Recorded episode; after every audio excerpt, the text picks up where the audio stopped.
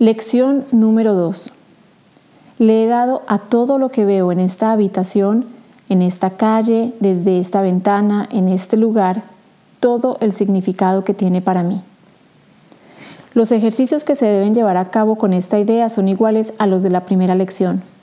Comienza con las cosas que estén cerca de ti y aplica la idea a cualquier cosa en la que tu mirada se pose. Extiende luego tu campo visual. Gira la cabeza de un lado a otro de manera que puedas incluir lo que se encuentre a ambos lados de ti. Si es posible, da la vuelta y aplica la idea a lo que se encuentre detrás de ti. Sé tan imparcial como puedas al seleccionar los objetos a los que vas a aplicar la idea.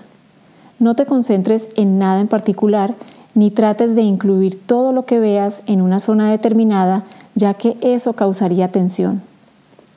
Echa simplemente una rápida e indiscriminada mirada a tu alrededor, tratando de evitar la selección de objetos en función de su tamaño, brillantez, color o material o de la relativa importancia que tengan para ti. El simple hecho de ver un objeto lo convierte en tu selección. Trata de aplicar la idea con la misma facilidad a un cuerpo que a un botón, a una mosca que a un piso, a un brazo que a una manzana.